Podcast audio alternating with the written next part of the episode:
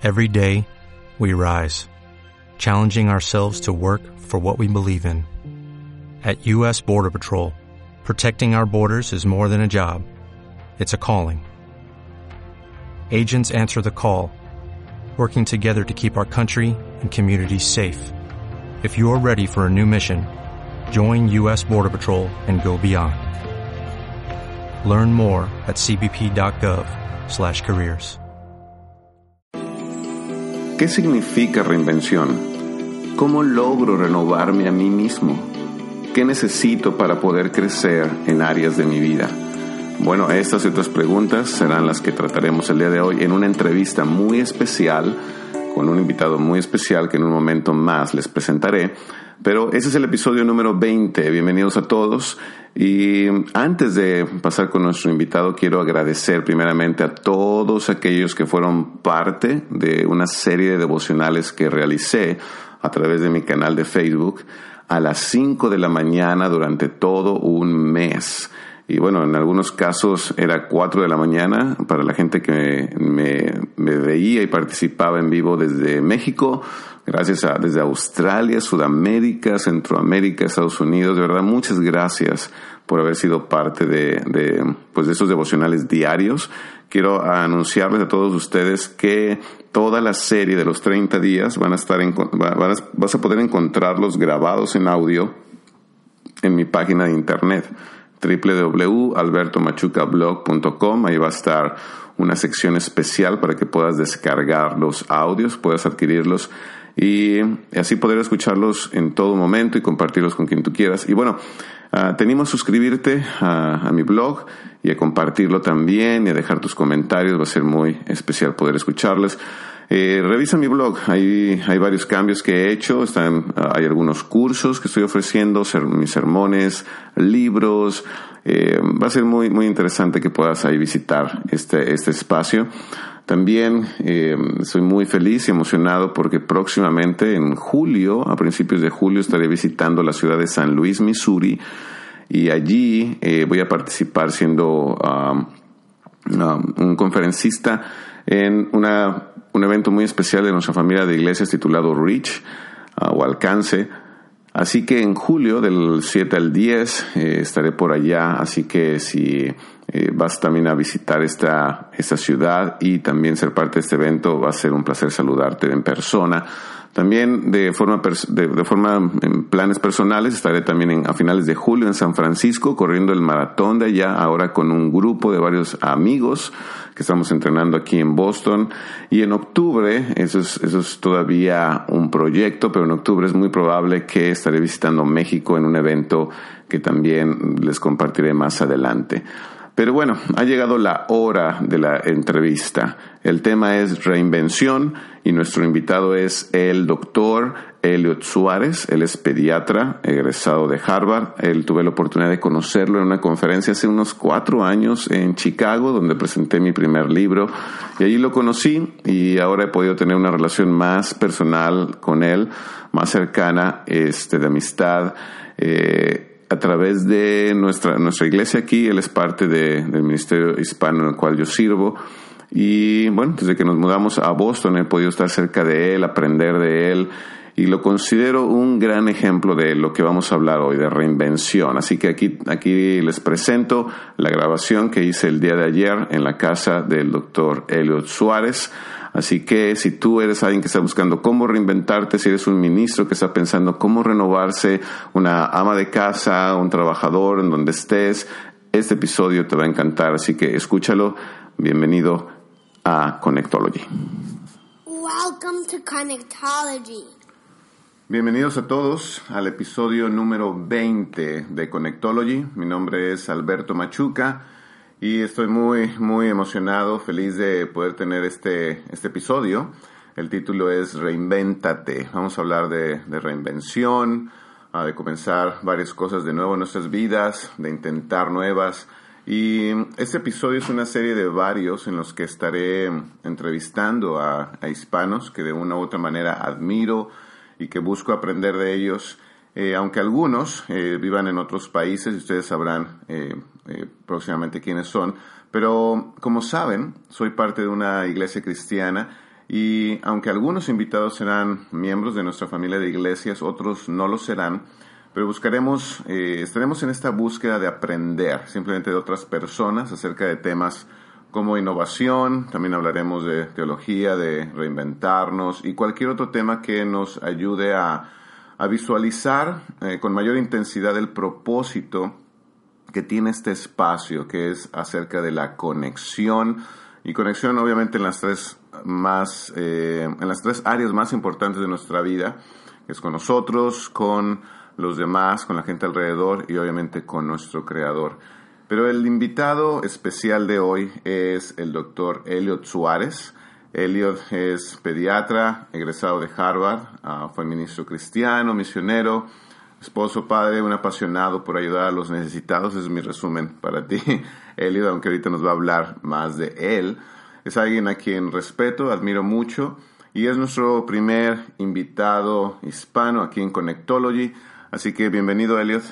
Gracias, Alberto. Te agradezco tanto por esta invitación y quería aprovechar para felicitarte por tus mm. ah, blogs, por tus um, casts y también por las prédicas eh, mm. que son accesibles por las redes eh, sociales. Eh, yo sé que muchos de nosotros en Boston nos hemos beneficiado tanto de tu sabiduría, de tu ejemplo, de tu esfuerzo eh, no solamente aquí en Boston, sino en todo el mundo. Muchos, ah, muchas personas, hermanos de la Iglesia de Cristo a la que pertenecemos y otras personas también eh, se han unido a escuchar eh, tus ah, mensajes, tu mm. inspiración y ha, servido mucho, no solamente aquí en Boston, sino prácticamente en todo el mundo. Así que felicidades. Mm, muchas gracias, gracias Elliot. Y um, bueno, ¿quién es Elliot Suárez? ¿Podrías eh, describirte a ti mismo? Yo me defino eh, por aquellas áreas en mi vida que considero que no son delegables a otras personas.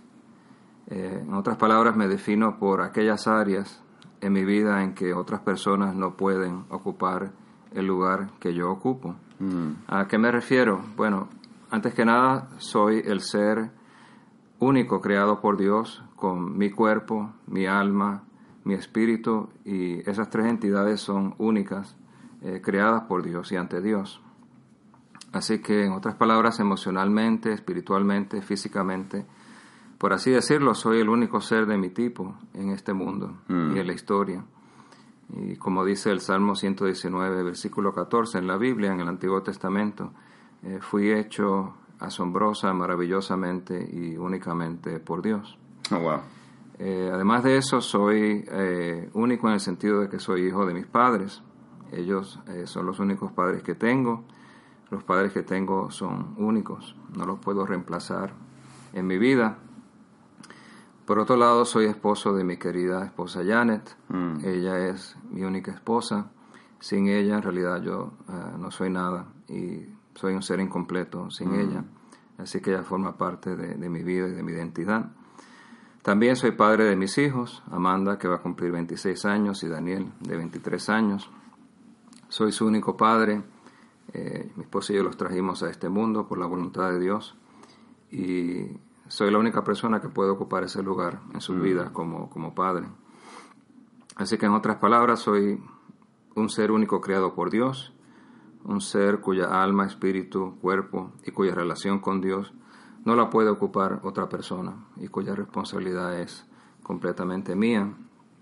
Soy el único esposo de, Janet, soy el único papá de mis hijos. Mm. Y por eso las demás funciones o papeles que me definen a la final son diferentes porque son reemplazables. En otras palabras, yo, por ejemplo, mi, mi profesión, yo soy pediatra, pero esa función la puede hacer otra persona. Mm.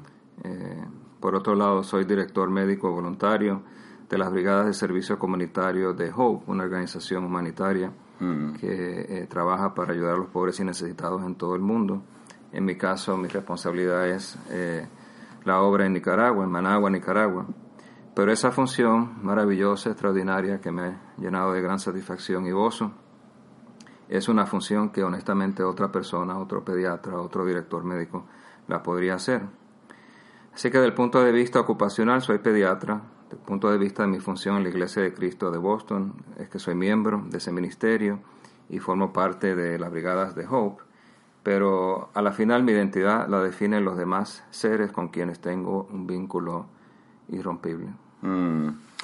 Wow, considero que desde la última vez que platicamos y mencionabas también, me mencionabas esto, eh, creo que va muy ligado a lo que dice la escritura que leíste, ¿no? Que somos seres únicos, especiales, y que sí, que hay cosas que no son eh, delegables, mientras que otras, mientras otras sí. ¿Qué, ¿Qué, te apasiona? ¿Qué le apasiona a Elliot? ¿Qué, ¿Qué es algo que te roba el aliento, que te hace brillar los ojos?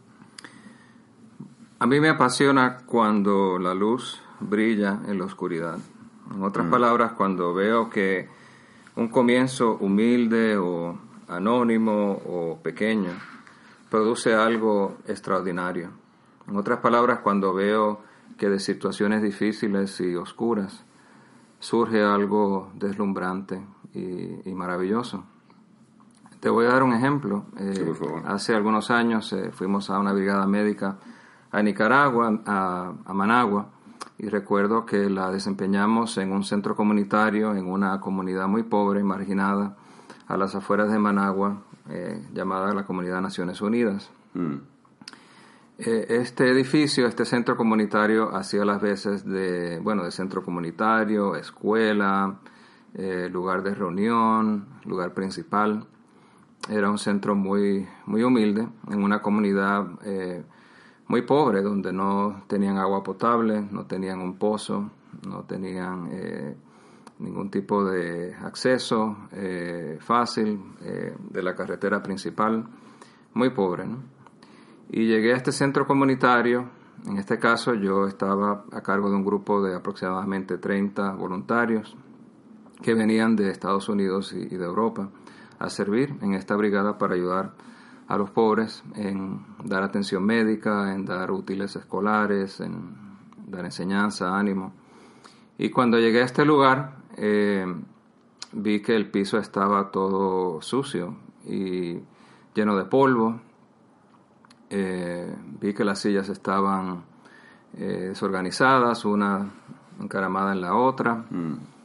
Y no sé si fue la, no sé, la presión de tener esta responsabilidad o, el cansancio, no sé, pero um, en ese momento me puse triste y, pensé y creo que hasta expresé eh, en mi corazón y en voz alta que eso no estaba bien de que yo tenía a todas estas personas que con mucho sacrificio, mucho esfuerzo, habían venido a servir y que ellos iban a estar ocupando este lugar eh, sucio, desarreglado, lleno de polvo. Y yo dije, hermanos, nos llamamos hermanos en Cristo, en la iglesia les dije, hermanos, esto no está bien. Yo entiendo de que ustedes están en una gran necesidad. Pero una cosa es estar en necesidad y otra cosa es falta de organización, mm. falta de limpieza, oh, falta de aseo. Y, y, lo dije con tristeza y hasta cierto punto un poco de indignación. Y de ahí me fui y me puse a hacer otras cosas en preparación a la brigada. De ahí cuando regresé, hace después de un par de horas, regresé al mismo lugar y el piso estaba completamente limpio. Hmm. Las baldosas estaban brillantes. El polvo había sido limpiado, desaparecido.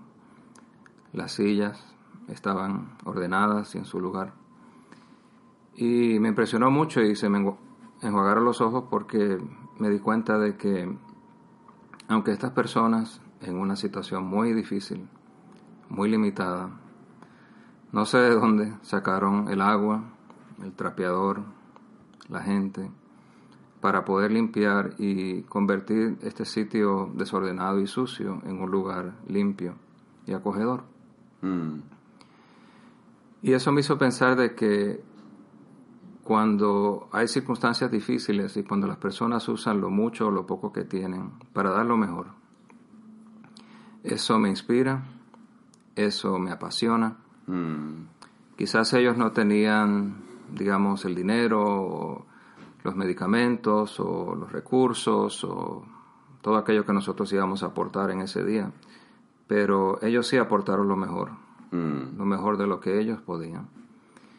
Y de hecho, tengo una foto de ese eh, piso baldosado, limpio y brillante, y lo tengo como una de mis fotos favoritas de las brigadas y, y me hace recordar de que quizás de lo sucio, lo oscuro, lo desorganizado puede surgir algo muy, muy limpio, muy hermoso Mm. y muy inspirador. Wow. Por eso me lleva a pensar en que verdaderamente no importa si tenemos carencias, podemos dar, como dices, lo mejor en momentos aún de mucha oscuridad. Y em, yo sé que, que tú también has sido misionero, que eh, has sido ministro cristiano. Am, ¿Podrías contarnos un poco de esa etapa? ¿Cuántos años tenías? ¿Qué, qué implicó en tu vida profesional? ¿Eras soltero, casado? Ah, cu- cuéntanos de eso, porque sabemos que eres un pediatra hoy, pero e- esta etapa en la que también serviste activamente como miembro en la, en la iglesia, digo, lo sigues haciendo, pero... Oh, aquí, él me está enseñando una foto de ese lugar que nos mencionó. Wow. El lugar que fue limpiado. Gracias, Elliot. Ah, entonces, ¿cómo, cómo fue esa etapa de misionero y, y- y ministro ya ah, sirviendo a este, a este nivel, ¿no? De tiempo completo. Yo serví como ministro hispano en el Ministerio Hispano de Boston junto con mi esposa del 1986 al 1991. Mm. Esto fue luego de regresar, de haber servido como misioneros laicos, en otras palabras, trabajando por nuestra propia cuenta, por apoyando a la iglesia en la República Dominicana, en Santo Domingo, en la capital. Eh, eso fue hace 30 años, voy a cumplir 30 años de casado, fue justo después Wow. de nuestra luna de miel, que fuimos a la República Dominicana.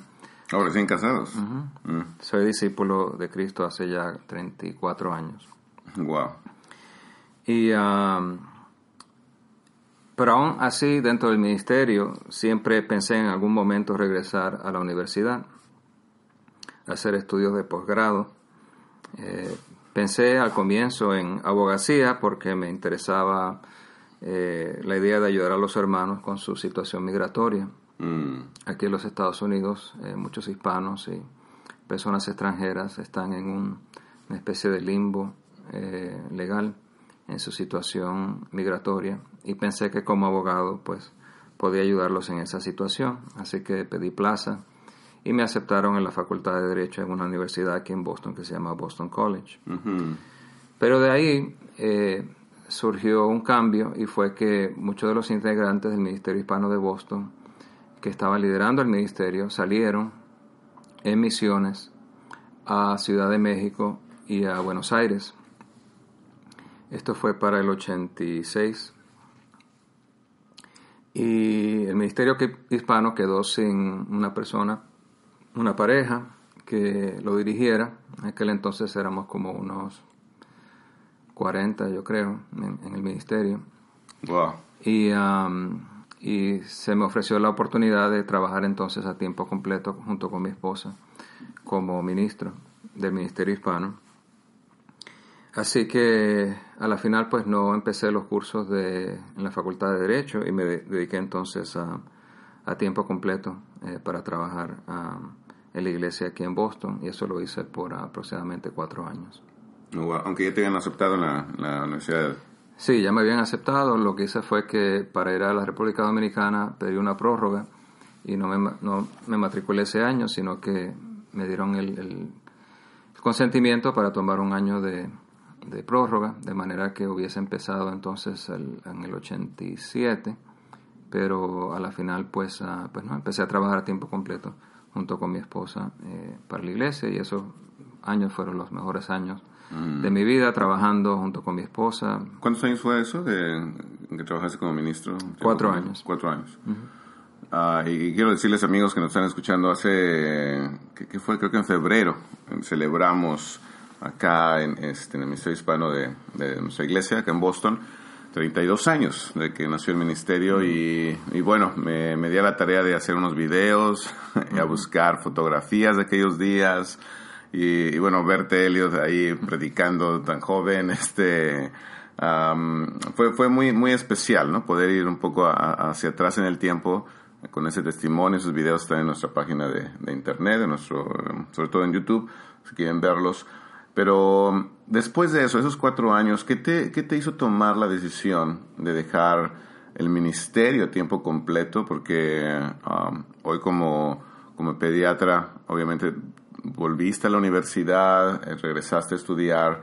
Eh, y, esta, sobre todo esta pregunta es para um, poder tener una, una visión completa, ¿no? Eh, para, yo sé que hay ministros cristianos que nos están escuchando y que muchas veces tienen esta lucha de, bueno, retomaré mi carrera, no, y que mm, quiero decir que no hay, no hay, eh, servir a Dios y aún desarrollarte en, áreas de, tu vida no, está peleado.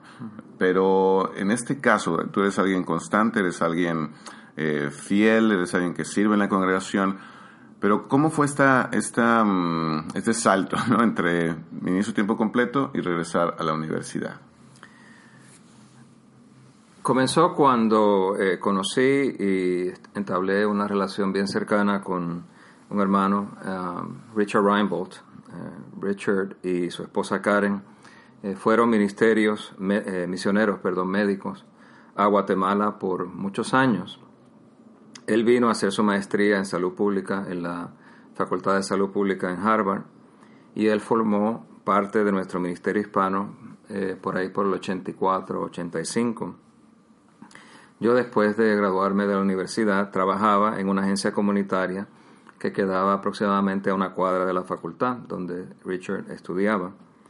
Eh, y a base de nuestra amistad, por medio de nuestro trabajo juntos y, participación en el Ministerio Hispano y también por la cercanía de donde él estaba y yo estaba, eh, entablamos una linda amistad. Eh, y lo que me impresionó mucho de, de Richard fue su ejemplo, su ejemplo de vida y la armonía que él tenía eh, entre su profesión como médico, como pediatra, y su misión como discípulo de Cristo. Él eh, tenía un interés en ayudar espiritualmente a las personas a acercarse a Dios, pero también un interés en velar por sus necesidades físicas, por su salud.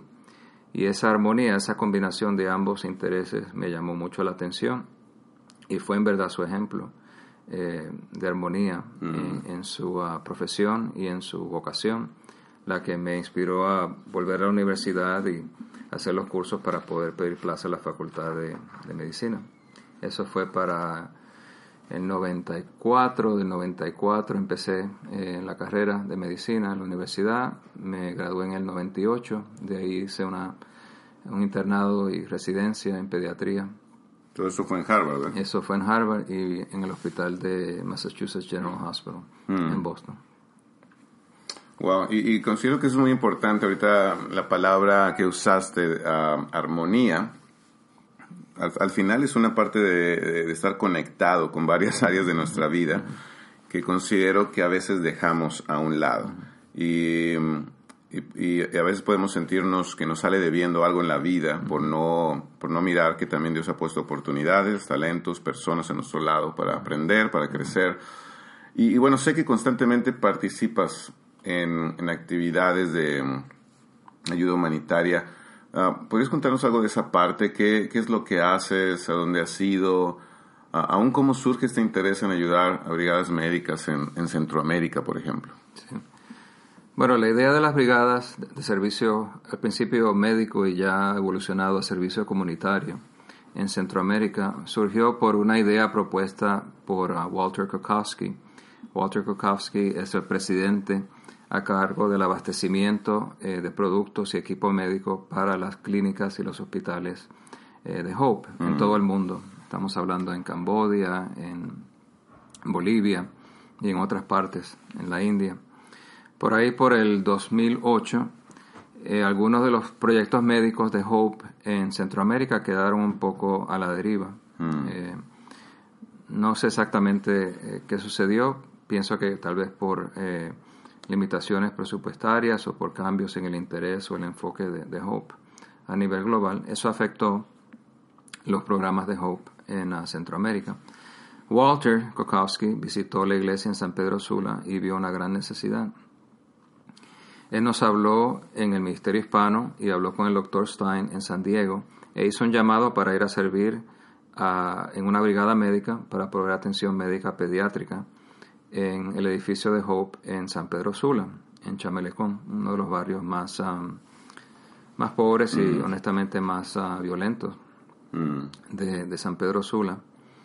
Y fuimos para allá, yo fui la primera vez por, por interés, por un lado, por otro lado porque eh, vi en Walter una, muy apasionado con, con la idea y, y bueno, después de todo eso era lo que yo quería hacer con mi profesión, con mi carrera, era ayudar a las personas, así que fui, y, pero de ahí, del 2012, que fue cuando fuimos, del 2008 al 2012, han salido más de 20 brigadas mm.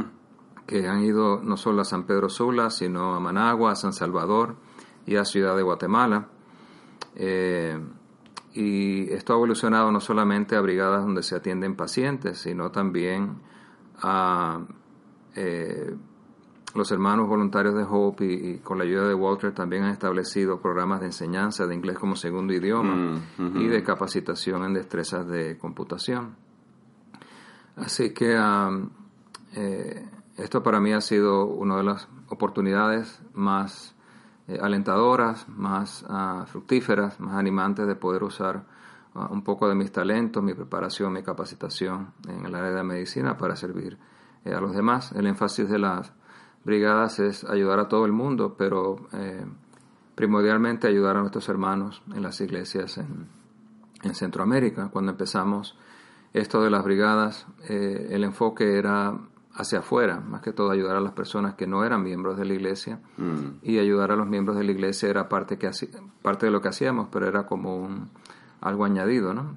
Porque siempre pensamos, bueno, somos discípulos, somos cristianos, hemos sido bendecidos en tantas maneras, ¿por qué preocuparnos por nuestras propias necesidades? Pero lo que entendimos, como dice Galatas capítulo 6, es que si podemos hacer un bien a una persona, es muy importante hacerlo a, nuestros hermanos, a la familia de Dios. Mm-hmm. Así que es nuestra prioridad, nuestros hermanos, ayudarlos, capacitarlos, ayudar a sus familias, ayudar a sus vecinos. Y de esa manera yo creo que Dios nos ha bendecido en tantas maneras de poder seguir añadiendo fechas, lugares y uh, escuelas y en un futuro eh, quizás otras posibilidades de mejorar la vida de, aquellos que tienen muy poco, pero que, uh, que necesitan el apoyo, el amor y la ayuda que nosotros acá en los países desarrollados y con tantas oportunidades le podemos dar.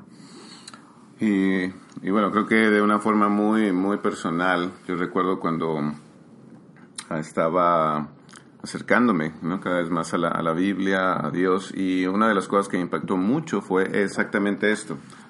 Tenía 17 años cuando hubo un grupo de jóvenes, ¿no? hay, algo que le llaman Youth Corp en, esta, en nuestra organización llamada Hope, donde son jóvenes de todo el mundo que viajan a otros países en el tercer mundo y, buscan ayudar. Y, eso, y creo que esos, esos días a mí me impactó demasiado, ¿no? ver toda esta gente ofreciendo su, su, tiempo, sus recursos, sus talentos para ayudar a otros y, bueno, esas brigadas son un gran impacto en, la vida de la gente y obviamente en los que participan. Y sé que estás a punto de comenzar una nueva etapa en tu vida. Eh, ¿Podrías contarnos un, un, poco más, más de esto? Porque el tema, el tema es reinvención, ¿no? Reinventarnos. Y, um, ¿Cuántos años tienes, Elliot? 52. 52. En esta etapa de tu vida, con hijos mayores, con 30 años de casado, ¿Qué, eh, eh, eh, cuéntanos un poco de esta nueva etapa, por favor. ¿Y qué es? Sí, bueno, esta nueva etapa surgió hace aproximadamente dos años, cuando fui a hacer un curso de en, el tema de emprendimiento social en Europa. ¿Qué es emprendimiento social? El emprendimiento social hace referencia a un tipo de empresa que no es la típica empresa privada, vamos a decir, del sector comercial, ni tampoco encaja con el modelo de las empresas públicas del sector estatal o gubernamental, ni aún con las organizaciones no gubernamentales. Es algo diferente. Más bien estas empresas lo que hacen es que aplican estrategias de mercado, como lo hacen las compañías comerciales, eh, buscan la mayor participación de los accionistas, como lo hacen las eh, empresas comerciales, pero lo hacen para buscar soluciones a necesidades ignoradas en la sociedad que hasta las propias agencias estatales o no gubernamentales eh, ignoran o relegan a un segundo lugar.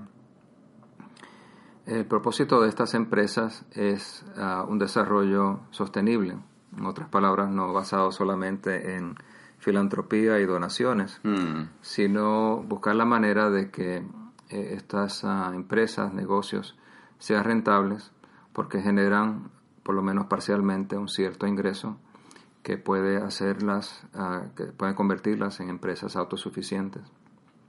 Sí que siempre necesitan eh, el apoyo financiero, Mm. eh, el dinero para comenzar un proyecto, pero eh, de ahí esto evoluciona a algo que genera algún tipo de ingreso. Por ejemplo, en el caso de las escuelas de inglés como segundo idioma, los participantes pagan una cantidad eh, pequeña, pero pagan una cantidad Mm. para poder am, estudiar, eh, para poder tener acceso a material educativo. Es una cantidad muy pequeña, pero es, es algo que a su vez autoalimenta la enseñanza, la, eh, la compra de equipo, la compra de materiales, de manera que si, por ejemplo, si los suministros de fondos de instituciones benéficas eh, por algún momento cesaran de, de entrar, por lo menos hay un fondo, hay una cantidad de dinero. No te limitas. que no exactamente que no limita entonces la eh, que se mantenga a, a flote este tipo de, ah, de- de proyectos. Entonces ah, esa idea me, me interesó porque hasta cierto punto las brigadas médicas han sido completamente eh, por ah, donaciones pero ah, lo que yo quisiera hacer es en otras palabras eh, ah, que sean estos eh, proyectos ah, más autosuficientes financieramente de lo que son por el momento. Por el momento eh, nos mantenemos por donaciones, filantropía, pero existen modelos y eso es lo que quiero estudiar en mi posgrado, que empieza en octubre de este año eh, por 20 meses, lo hago a tiempo parcial, trabajando a tiempo completo todavía en mi trabajo como pediatra, pero am, eh, para hacer una, una maestría en el Massachusetts Institute of Technology, aquí en Boston, eh, porque quiero aprender eh, de estos am, modelos de financiamiento, de cómo generar ingresos y, y crecimiento que nos, nos permitan en las brigadas hacer eh, mejores, eh, más autosuficientes y a que puedan seguir creciendo. Wow, entonces estás en, en medio de, bueno, más bien para comenzar una maestría.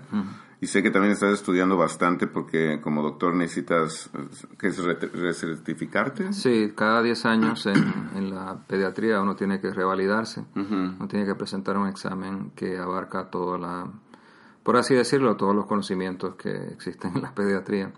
Así que estoy ya, pues, estudiando para ese examen, lo tomo ahora a principios de septiembre. Y también para esta maestría, pues, ah, necesito refrescar algunas destrezas de, de eh, que todo matemáticas y de probabilidad estadística para poder ah, entrar de lleno en, en- en la maestría. Bueno, y por eso también quiero agradecerte mucho que te des el tiempo de estar acá, porque verdaderamente hace poco fui a tu, a tu casa, a tu oficina, y está lleno ¿no? de libros, de, de muchísimo estudio, y bueno, gracias también por darte el tiempo de estar con nosotros.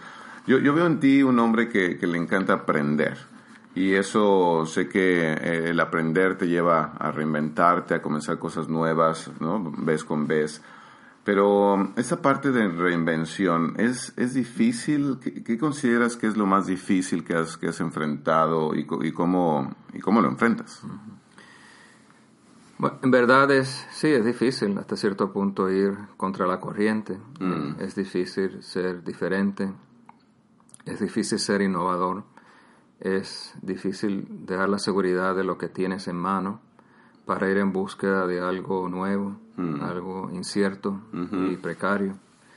Es, es un riesgo, es ah, perturbador salir de la, de la rutina es, ah, es difícil ser apasionado por algo que a lo mejor las demás personas no entienden o, o no lo valoran de la misma manera que, que tú lo valoras. Yo creo que la clave de reinventarse es, volviendo a lo que dije al principio, es no desatender lo, lo esencial. En otras palabras, no dejar a un lado, como dije al principio, lo que te identifica Mm. como persona. De otra manera, lo que vas a hacer es naufragar. Necesitas eh, el ancla de tu identidad para poder ah, llegar a un puerto seguro a donde quieres llegar. Así que, como dije al principio, si eres discípulo de Cristo, esposo, padre, hijo, tienes que ser fiel a eso Mm. eh, primordialmente, primeramente. Lo segundo es que hay que buscar maneras de incorporar o integrar tus nuevos intereses y tus nuevos planes con las personas que son fundamentales en tu vida. Eh, no puedes desatender lo, lo primordial, lo fundamental en tu vida. O sea, no, no cambiar una cosa por otra, sino como ir integrando en armonía Exacto. tus nuevos sueños. Incorporando, ir integrando. ¿no? Ok. Eh, um, eso es lo ideal. Hace un par de, varios fines de semana, eh, aquí en Estados Unidos celebramos el, el Día del Veterano. Y yo me puse a pensar que los veteranos eh, tienen que reinventarse una vez que se dan de baja del ejército. Mm. Tienen que salir de su vida militar e incorporarse a la vida civil. Y esa es una gran transición, eso es algo muy, muy difícil de hacer. Eh, pienso en personas, por ejemplo, cuando crían sus hijos y ya sus hijos salen del hogar, se casan, hacen su vida, que han básicamente hecho su vida alrededor de su vida familiar, su vida como padres, Mm. pero de repente eh, la vida cambia, los hijos se van, hacen su vida. Estos son eh, momentos en la vida donde uno tiene que reinventarse, por así decirlo, casi obligatoriamente. ¿no? Mm.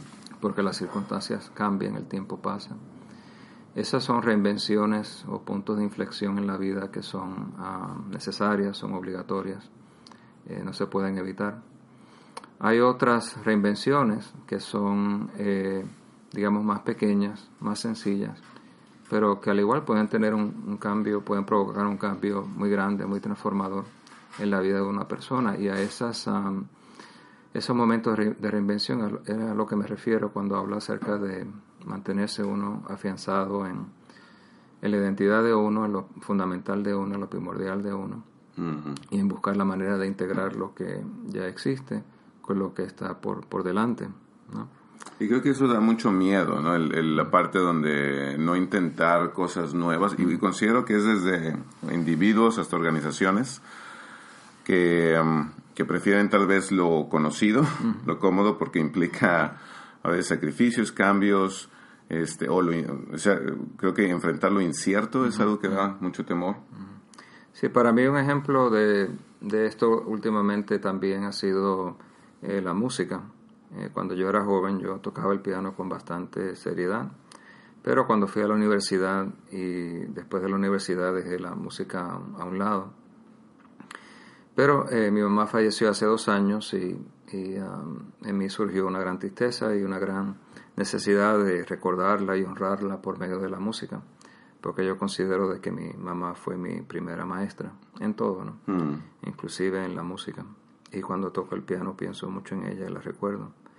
Así que le pedí a mi hijo Daniel, que tiene 23 años, que me eh, ayudara a grabar, eh, eh, que me grabara tocando eh, una pieza en su honor, en el piano. Eh, me tomó honestamente mucho tiempo y mucho esfuerzo aprender a tocar esta pieza. Al final no la toco tan bien que como que digamos, pero pero bueno. por lo Eso es mentira, ah, él tiene un video en YouTube y se escucha muy bien. no, bueno, eh, pero bueno, lo, lo, lo, lo lindo, lo importante fue que eh, mi hijo Daniel y yo, eh, en verdad somos muy diferentes. Mm. Tenemos ah, gustos musicales muy diferentes. Mm. Las cosas que a mí me interesan, en verdad, a él no le interesan y hasta cierto punto las cosas que a él le llaman la atención, pues yo honestamente no las entiendo, Mm. ni las valoro como él las valora. Mm. Pero eh, lo que él sí tiene es un conocimiento eh, e- excelente de cómo grabar, de cómo editar videos, de cómo bajar videos en el, en el YouTube. Así que le pedí a Daniel que me ayudara, que él fuera mi ingeniero de, de grabación. Mm. Y trabajamos juntos en este proyecto de grabar esta pieza en el piano. Y, um, y fue lindo porque eh, um, lo pusimos en el YouTube y uh, por primera vez en mucho tiempo él y yo hicimos algo juntos. Mm. Eh, fue una oportunidad para unirme como padre con él, para que él me conociera, eh, para que yo valorara sus talentos, para que él apreciara algo en mi vida muy importante como era la música, como era el recuerdo de, de mi mamá. Mm. Y, um, y pienso que para mí eso fue un ejemplo de cómo integrar, cómo incorporar, eh, cómo reinventar hasta cierto punto ciertas cosas en tu vida, no para aislarte ni para crear un mundo aparte, sino para de alguna manera a- abrir los ojos, revelar, eh, integrar, incorporar eh, varias facetas de tu vida, en este caso mi mamá, la música y el amor obviamente que yo siento por, eh, por mi hijo. Yo creo que para mí en la Biblia el mejor ejemplo de lo que estoy hablando fue el rey David. El rey David fue pastor, Mm. fue el hermano menor que fue a traer suministros a sus hermanos, fue también guerrero, Mm. fue músico, fue cantautor, compositor, fue coreógrafo, danzante, fue actor, fue diplomático, fue rey, fue comandante. Todas esas cualidades que conocemos de, de rey David, que la Biblia menciona, pero la, la cualidad más importante de David era que él era un hombre conforme al corazón de Dios. Así que uno puede tener otros intereses, Mm. otros talentos, otras capacidades, pero lo importante es tener el, el corazón siempre eh, conforme al corazón de Dios. Mm, wow, eso me, eso me inspira mucho y es cierto, no, a veces no vemos personajes tan completos, pero ta- al mismo tiempo tan complejos como, como David y, y la verdad es que la, vida no es plana, ¿no? La, vida no es solo una, un área, una etapa, este, de lo que estemos viviendo, sino son muchas cosas al mismo tiempo e integrarlas creo que es bastante vital. Que, yo sé que lees mucho. ¿Qué, qué libro tú recomendarías eh, aquí a nuestra audiencia? En cuanto a esa pregunta, bueno, yo leo constantemente, ¿no? Pero ah, eh, vuelvo a, un- a mi libro favorito en, en mi infancia. Es un libro eh, para niños Mm, que se llama Platero y yo. Fue escrito por Juan Ramón Jiménez, Juan Ramón Jiménez premio Nobel eh, de la literatura de España. Eh, este es un libro para niños. eh, es la historia del el autor y su mascota, que era un burrito, Hmm. o quizás varios animalitos, que se llamaba Platero. Es un poema en prosa. eh, es un libro escrito con mucha dulzura. Eh, de ese libro en mi infancia aprendí mucho sobre la amistad, sobre el amor a la naturaleza, sobre el tiempo, sobre la muerte. Uno de mis pasajes favoritos se titula El moridero, es el capítulo 11 del libro. Eh, habla de que el amor y la amistad le han significado a la vida y que le roban a la muerte su poder. Mm, Y quisiera leer un, pedacito. adelante. Capítulo 11 El moridero. Tú, si te mueres antes que yo, no irás, platero mío, en el carrillo del pregonero, a la marisma inmensa, ni al barranco del camino de los montes, como los otros pobres burros, como los caballos y los perros que no tienen quien los quiera. No serán descarnadas y sangrientas tus costillas para los cuervos, tal la espina de un barco sobre el ocaso grana, el espectáculo feo de los viajantes de comercio que van a la estación de San Juan en el coche de las seis, ni hinchado y rígido sobre las almejas podridas de la gavia, el susto de los niños que temerarios y, y curiosos se asoman al borde de la cuesta, cogiendo las ramas cuando salen las tardes de domingo al otoño a comer piñones tostados por los pinares.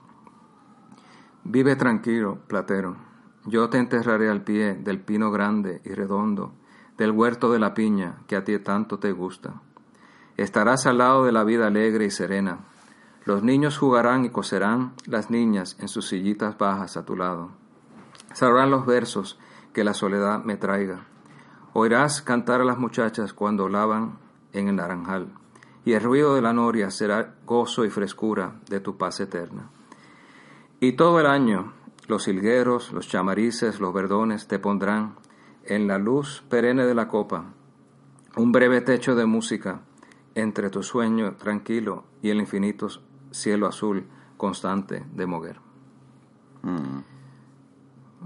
Un poema, ¿no? Acerca de, de la vida, acerca de la lealtad que existe entre los seres vivos Mm. y cómo el recuerdo, el amor, eh, supera eh, la distancia, supera la muerte, supera los cambios, superan el deterioro, la entropía de, de la vida y, um, y son para siempre. Y estos son pensamientos y emociones que son universales, son, son comunes en todos los seres humanos. Eh, en verdad, ese es eh, mi libro, ah, aparte de la Biblia, obviamente, es, es mi libro favorito. No, gracias, gracias por compartirnos este pasaje. Y mm, para ir concluyendo, ¿qué, ¿qué sería entonces reinvención para ti? ¿Cómo podrías tú definirlo?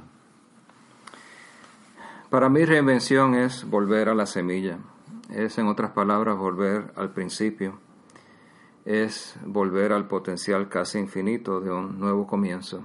Mm, La Biblia dice que si una semilla no cae en la tierra y muere, no crece ni da fruto. Pero lo que queda de la semilla después de que germi- germina es como una, un cascarón, lo que se llama el cotiledón, las primeras hojitas de la... Todos hemos hecho experimentos en biología donde ponemos ese guisante en una mota de algodón húmeda y de ahí sale la- el tallo y las ramas. Y yo pienso que ah, volver a la semilla es volver al principio, es que esa pequeña planta eh, vuelva de nuevo a su comienzo. Así que para mí no es tanto novedad, mm, no es tanto regresar a algo diferente, sino es regresar a lo que tiene importancia para ti, en lo personal. mm, A la final no, no puede ser algo impulsivo, tiene que ser algo muy pensado, muy premeditado. No puede hacerse por despecho o por eh, falta de entusiasmo o por falta de conformidad. No puede ser algo narcisista, no puede buscar tu propia satisfacción o tu propia gloria o tu propio, eh, tus propios deseos. mm, Eh, no es una crisis de edad media, eh, como le dan a muchas personas de mi edad.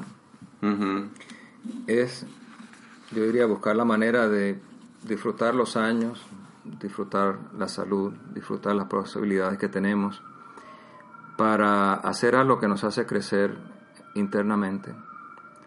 Eh, para hacer algo que quizás no, me- no mejore nuestra situación económica o externa, pero que sí, por así decirlo, es un abono en nuestra cuenta bancaria interna, personal, emocional y espiritual. mm, Es reinventarse, es usar la inconformidad, a veces las crisis de la vida, los cambios impuestos por la edad y las circunstancias, para construir algo diferente, algo trascendental.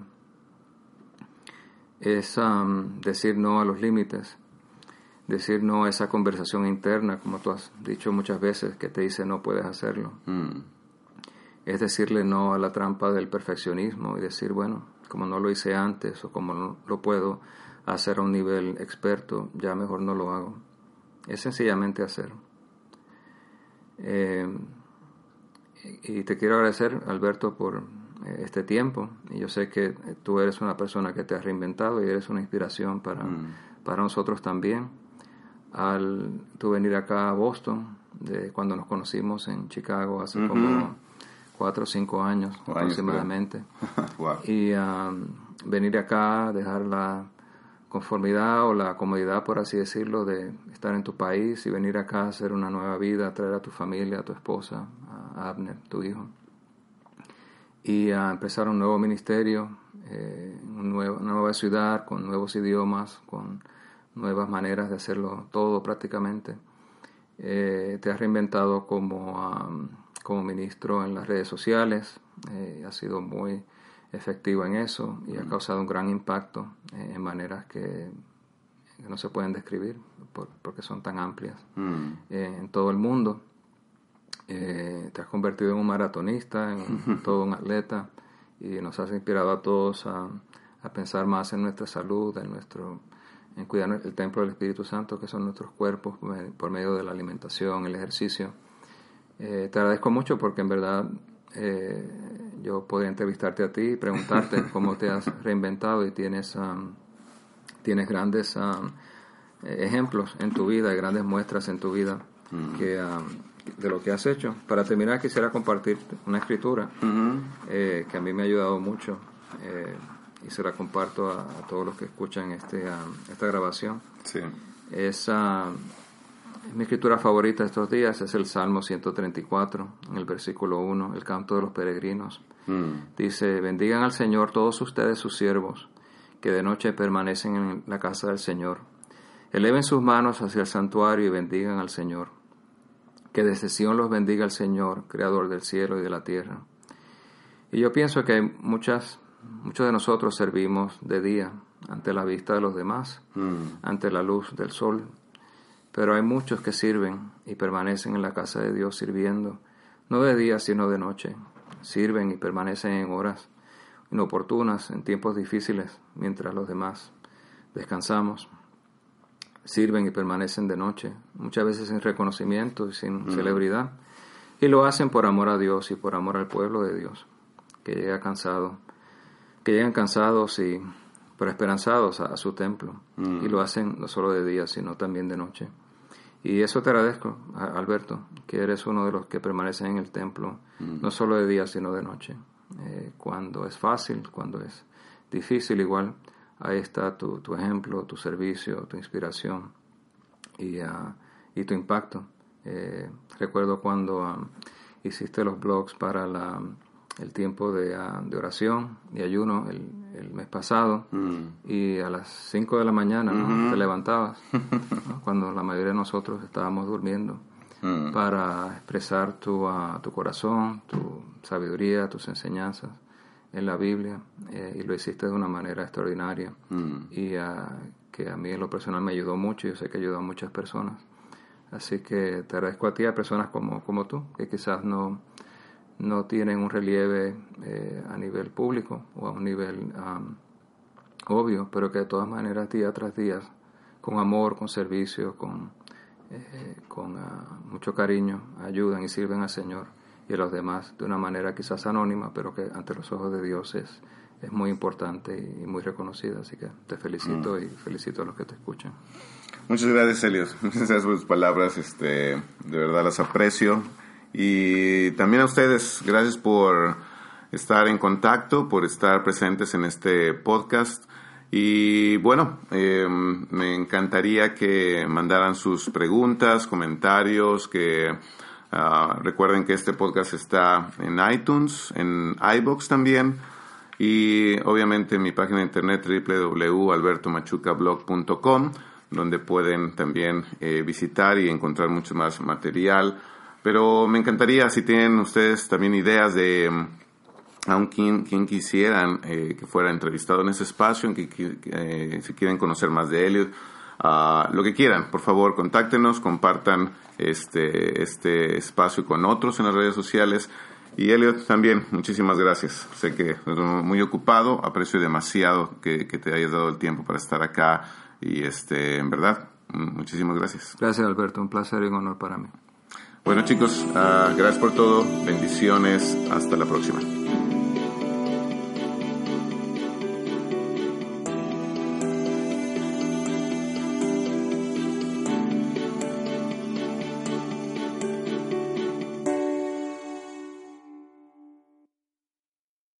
Dale más potencia a tu primavera con The Home Depot. Obtén una potencia similar a la de la gasolina para poder recortar y soplar con el sistema OnePlus de 18 voltios de Ryobi desde solo 89 dólares. Potencia para podar un tercio de un acre con una carga. Potencia para recortar el césped que dura hasta dos horas. Y fuerza de soplado de 110 millas por hora. Todo con una batería intercambiable. Llévate el sistema inalámbrico OnePlus de 18 voltios de Ryobi. Solo en The Home Depot. Haces más. Logras más.